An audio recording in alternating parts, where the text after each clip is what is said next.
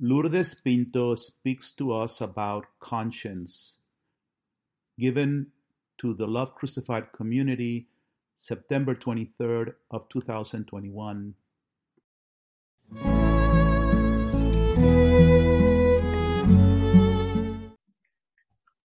I consecrate this teaching on conscience and the difficult decisions of these decisive times to our most holy mother in union with the Holy Spirit and through the intercession of Padre Pio today on his feast day. Amen. Father Jordi spoke to us last week of papal authority. He explained to the community what infallibility, infallibility is. Other teachings on faith and morals called ordinary magisterium and a pope's judgment applying a moral principle to a situation or controversy. He ended, or not ended, but one of the things Father Jordi said was this an uncritical acceptance of the Pope's opinion on these matters, speaking about the vaccine, is contrary to our responsibility to discern and act in according to our conscience. That is a powerful sentence. So I really would like to go deep with all of you into conscience. And I'm going to break this teaching up into three parts. The first part is what is our conscience? The second part is the formation of our conscience. And the third part is making difficult decisions from our conscience. So let us begin with what is our conscience? The Catechism of the Catholic Church gives us the most profound, beautiful definition of what conscience is. Listen carefully. It says in number 1776, deep within his conscience, man discovers a law which he has not laid upon himself, but which he must obey. Its voice ever calling him to love and to do what is good and to avoid evil sounds in his heart at the right moment. For man has in his heart a law inscribed by God. His conscience is man's most secret core and his sanctuary. There he is alone with God, whose voice echoes in his depths.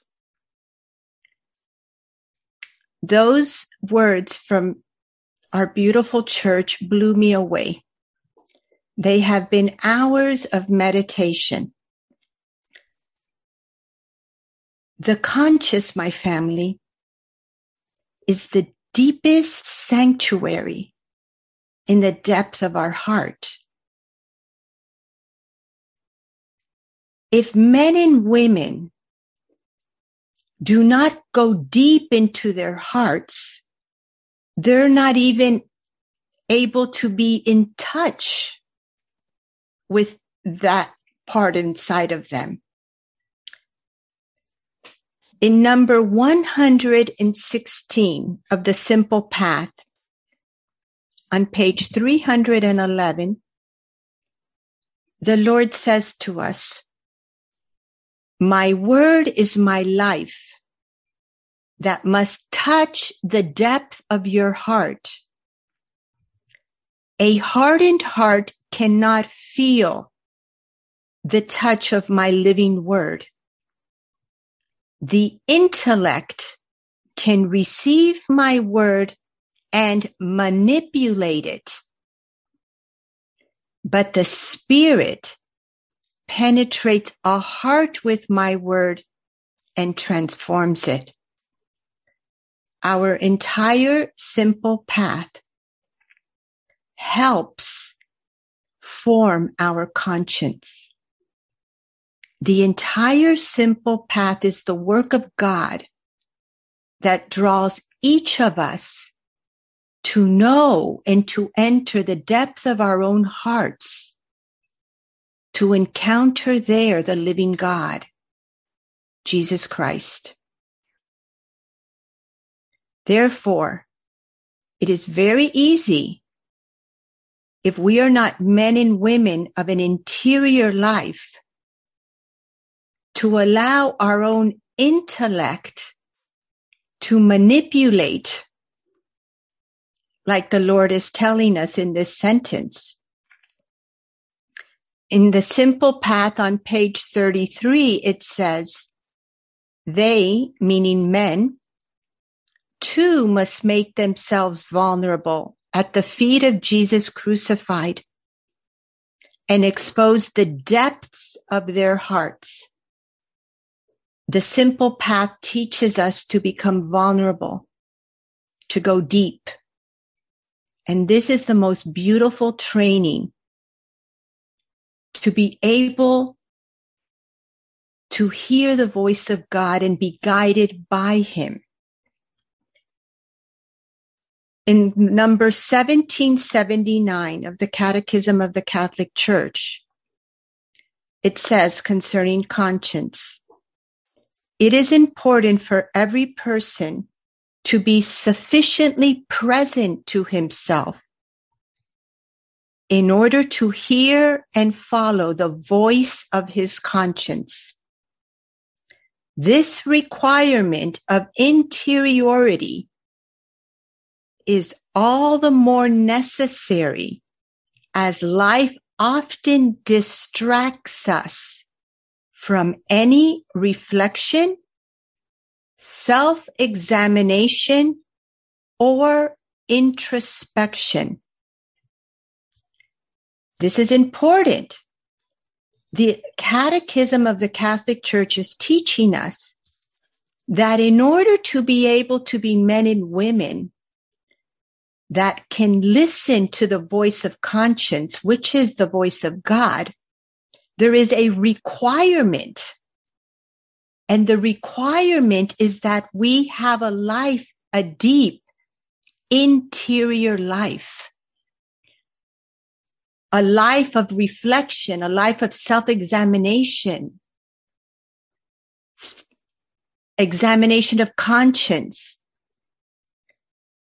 Our entire path makes us men and women, as the catechism says, that have a deep ability to live this interior life. How important is this? The Lord teaches us in the path in number 105 by being attentive to how you use your hands or fail to use your hands, how you gaze at others, and how the words flow from your lips, you will come to know the sin that remains in your hearts. You see, the Lord has been forming us, teaching us in a very concrete way. That's the beauty of the simple path to become in touch with ourselves, to see more and more the darkness to hear more and more the voice of Satan in his lies and deception so that we can know and discern the voice of God. In number 148, the Lord says, My family, prepare for battle. Be attentive to me. Powerful words, my family. Prepare for battle. And he says, be attentive to me. We must be men and women who know how to live and discern God's voice in our conscience so that we can battle according to his will. Number 1781 of the Catechism of the Catholic Church says conscience enables one to assume responsibility for the acts performed. The opposite of what Adam and Eve did. They blamed one another and they blamed God. Because of the fall, our human tendency is to blame others for the decisions or not, not decisions we've made. Yet the catechism tells us that when we live from our conscience, from that deep union with God, we assume responsibility for our actions.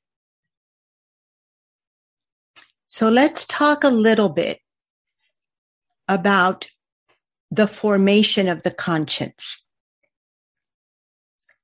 In the Catechism of the Catholic Church, 1783, the church teaches us conscience must be informed and moral judgment enlightened.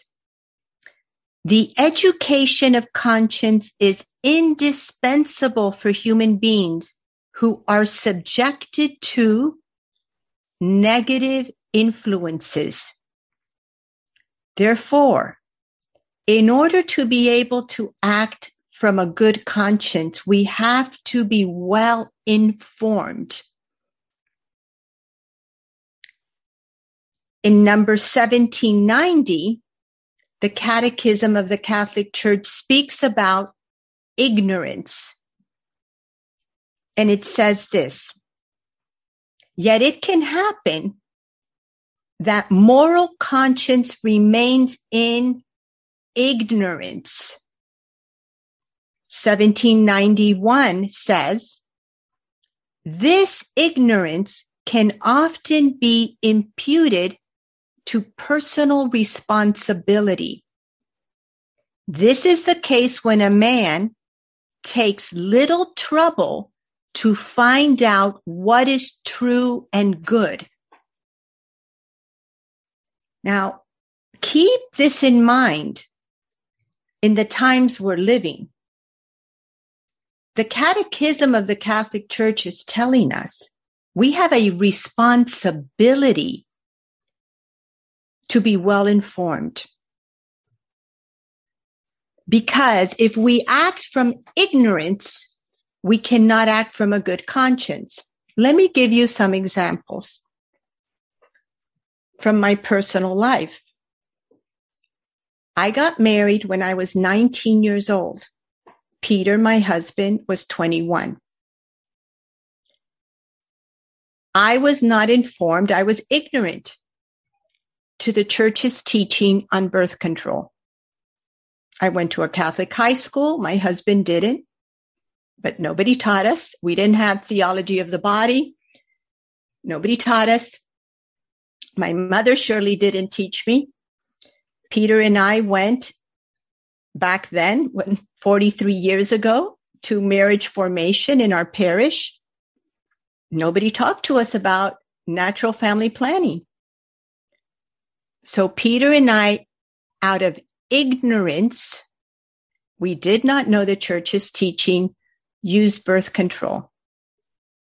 It wasn't till years later in our marriage that through a book I read from Kimberly Hahn, Rome Sweet Home, that the church's teaching on birth control came to my life. And it wasn't just accept that the church teaches what it on birth control, but I read, I, I, I, the more I read about the church's teaching on birth control, the more I fell in love with the church's teaching on birth control. And both Peter and I embraced that teaching. And that became a profound conversion for our marriage. From that point is where we had six of our children right after that. So it was very powerful.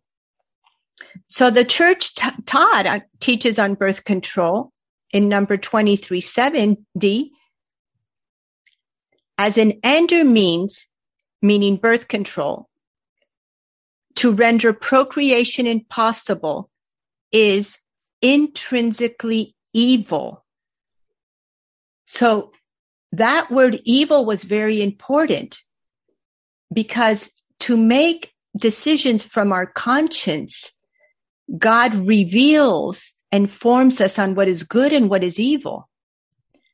The world tells us birth control is absolutely necessary and normal. It's good. It doesn't tell us it's evil. Now, like every decision that comes from a well-formed conscience, to follow the voice of God is very difficult. And every married couple in this community knows how difficult it can be to follow the church's teachings on natural family planning. Peter and I had to struggle deeply. Sometimes, humanly speaking, we didn't feel we were necessarily ready for another baby. And yet God would send us another baby. We had to struggle, but that struggle perfected us in love. That struggle perfected us in trust, but it wasn't easy.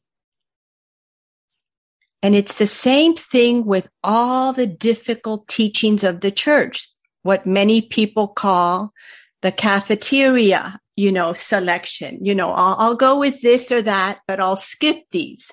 For example, premarital sex. Well, what a biggie this is. Because the great majority of our young people think that this is perfectly normal. And maybe some here in this community also were not aware of the church's teaching and lived a life with premarital marital sex. And yet the Lord and the church teaches with great wisdom because of the beauty of God's plan what is evil and wrong about premarital sex. The same thing with marriage between a man and a woman. And the same thing with homosexuality. In number 23 to 57 of the Catechism of the Catholic Church to 2359, it speaks specifically about homosexuality. We're living in a world right now that tells us this is perfectly normal and has to be accepted by all of us. And yet the church teaches something very different. I'm not going to read it. I invite you to read it and pick up your catechism. But the last sentence in number 2359, the church says, under no circumstances can they be approved. Therefore, we are called to love men and women that are homosexuals. But we are also called to know the truth of what the Lord teaches. So let us move now to 1784. The Catechism says the education of the conscience is a lifelong task.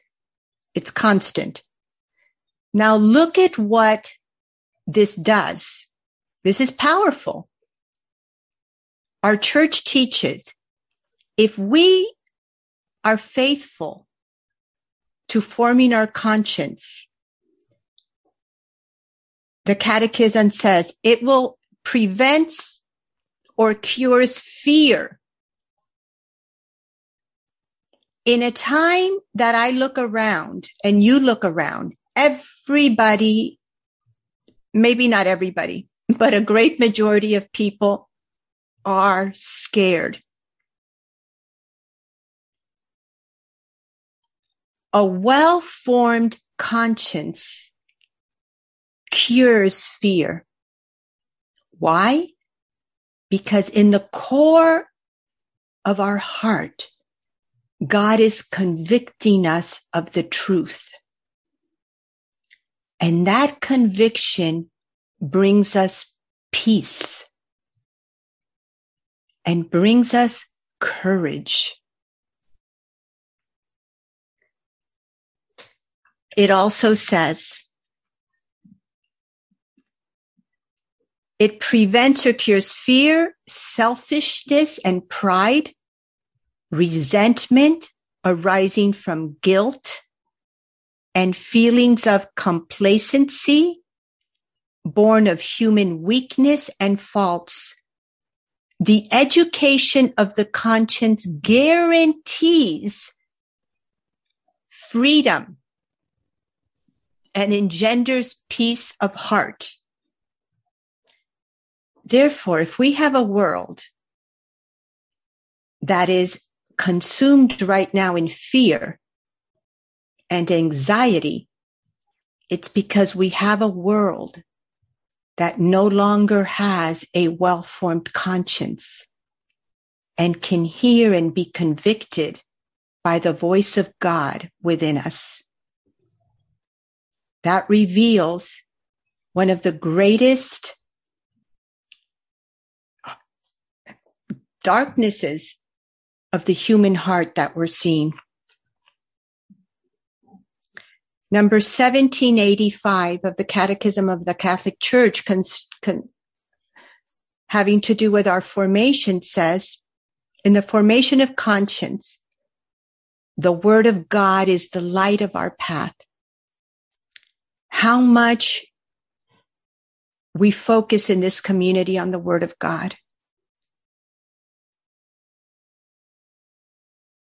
And it says, we must assimilate it in faith and prayer and put it into practice, just like the path. It's not enough to listen to the word of God. We have to become the word of God. We have to live the word of God. And it says in order to have a well-formed conscience, it says we must also examine our conscience before the Lord's cross what does the path teach us?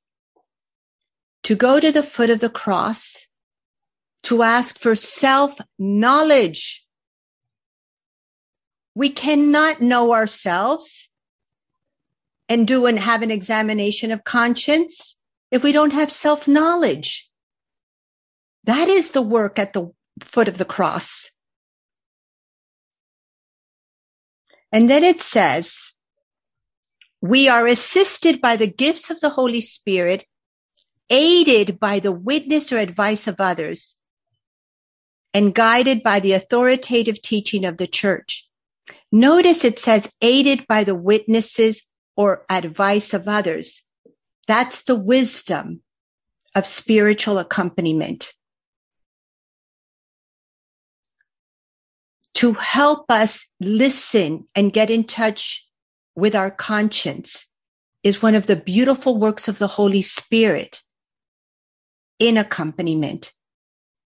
That is why it's so important to be transparent with our accompanier, because if we cannot be transparent with our accompanier, guess what? We're not being transparent with Jesus Christ either. We're hiding ourselves. So let's go to part two. I'm sorry, part three. Conscience before difficult decisions. And here I'm going to focus on this whole year and a half we've been living, the time of this pandemic, COVID and the vaccine. Because entering our conscience is of the essence, my family. In 1787 of the Catechism of the Catholic Church, it says, man is sometimes confronted by situations that make moral judgment less assured and decision difficult. That is what we're living now. But he must always seriously seek what is right and good and discern the will of God expressed in divine law. The words seriously seek are very important because in order to know whether God wants us to receive this vaccine or not, we have to seriously seek. We have to be informed in order for our conscience to be well formed so that we can hear God convicting us of what we have to do.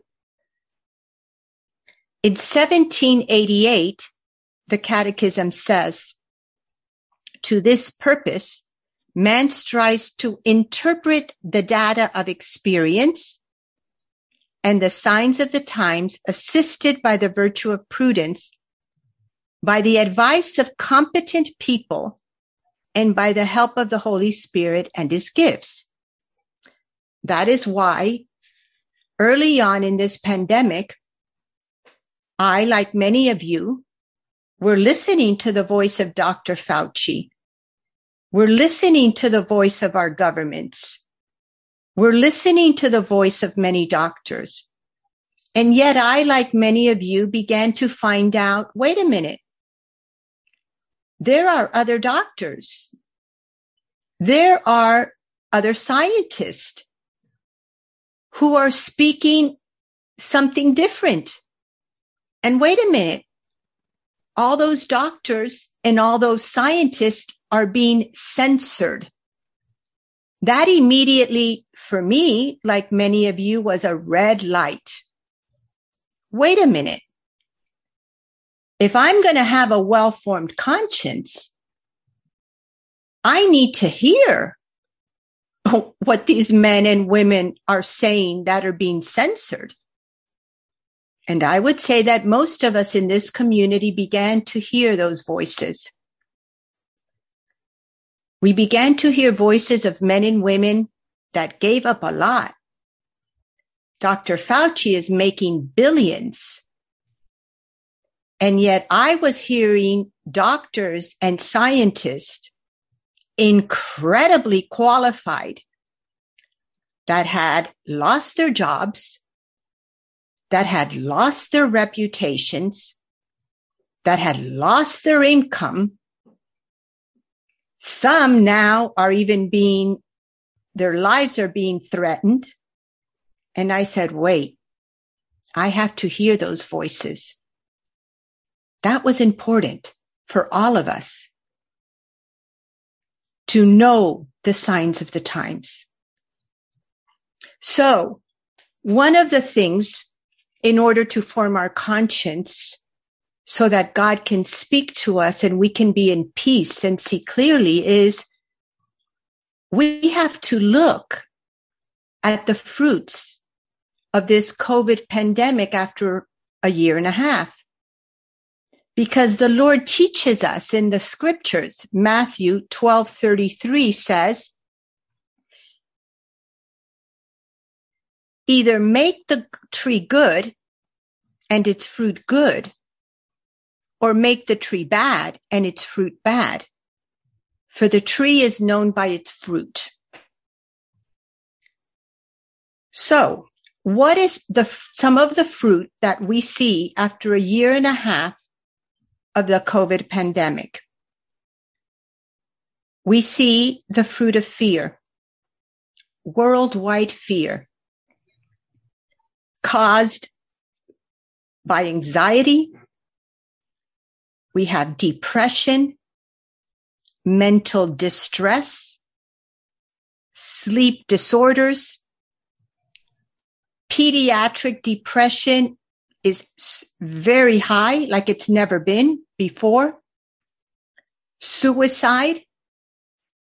I just attended last week the memorial of friends of ours whose 26 year old son committed suicide specifically because he could not handle the darkness of what was going on with COVID.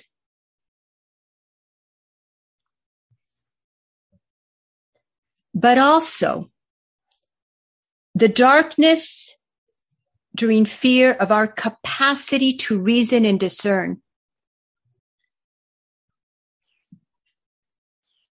Fear is a spiritual problem. The gospel just is filled about how we should not fear for true followers of Christ. And I won't quote any right now because you're very familiar with it. But fear is a serious spiritual problem.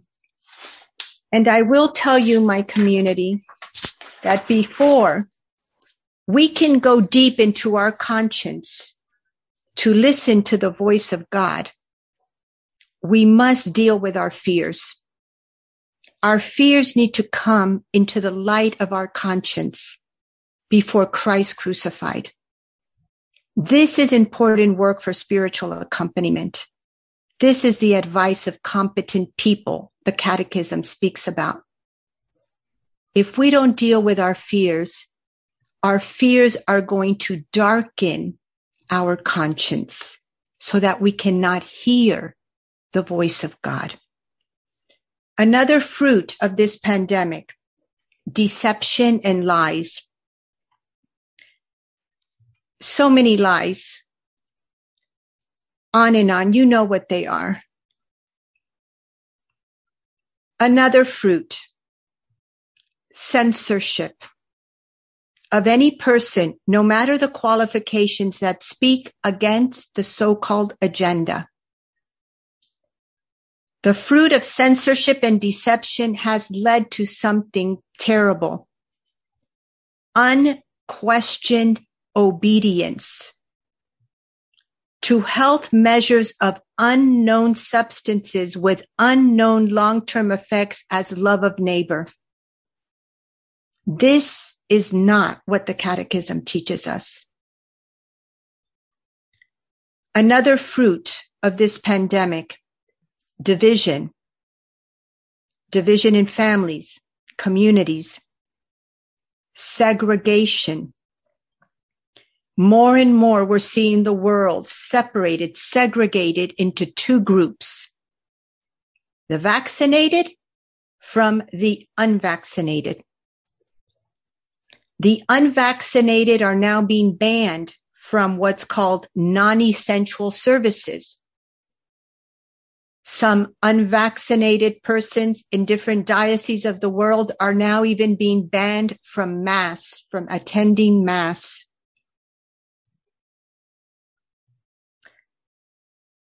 There are the labeling of groups of people in this segregation.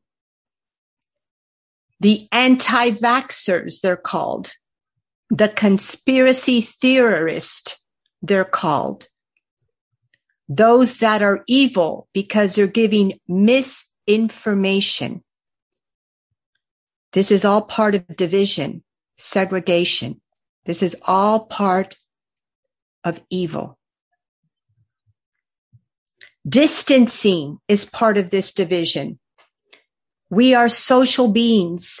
We were created by God to love. We were created by God to embrace, to hug, to kiss, to touch.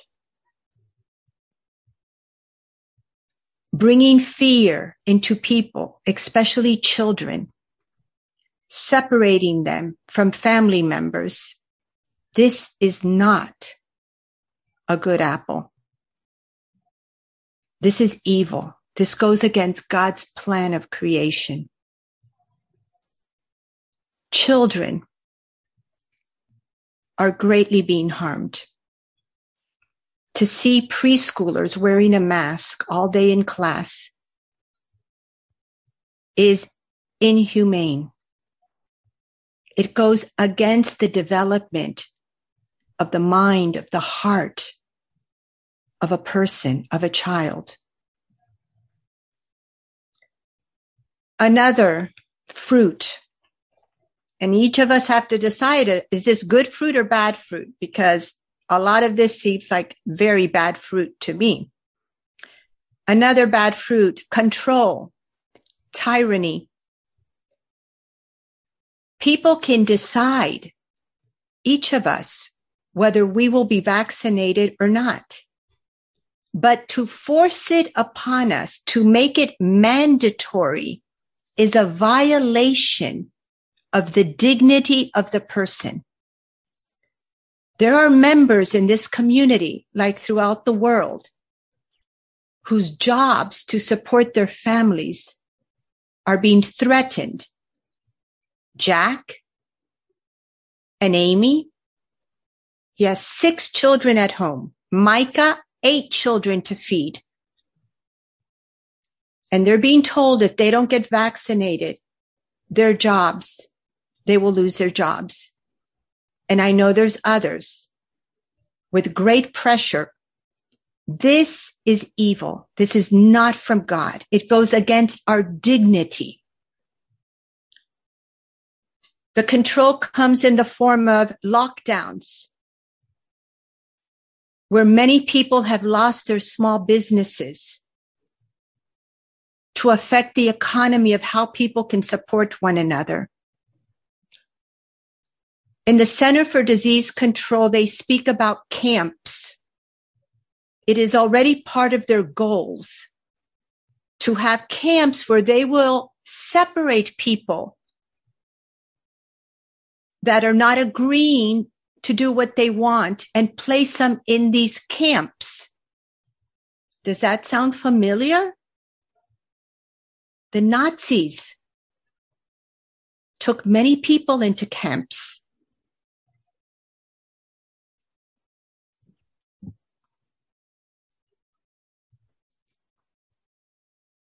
The U.S. Department of Homeland Security recently issued a new national terrorism advisory system bulletin implying that if Americans question and challenge the COVID shot mandates, they are now considered potential, listen carefully, my community, domestic violent extremist. So the U.S. Department of Homeland Security is calling a lot of us violent extremists because we are not agreeing with their agenda. And you know what's going to come next in this control. Violent extremists are going to have to be eliminated. That's many of us. And of course, we know one of the worst fruits of this pandemic is that these vaccines were tested and used from stem cells of aborted babies. The Catechism of the Catholic Church, number 1782 says, man has the right to act in conscience and in freedom so as personally to make moral decisions. He must not be forced to act contrary to his conscience. That is the teaching of the church. So, what I'm going to do is I'm going to stop here because there's much more to this teaching. So I will just finish it next week but take it to heart, my community. Open your Catechism of the Catholic Church to moral conscience. Study. Because more than ever, our consciences have to be very well formed if we're going to battle the evil we're up against. And if we're going to remain faithful to Jesus Christ in the most difficult decisions probably most of us will have to make in our lifetime. With this, I end. God bless you. For more information on the path to union with God, please visit the Love Crucified community website at www.lovecrucified.com. God bless you.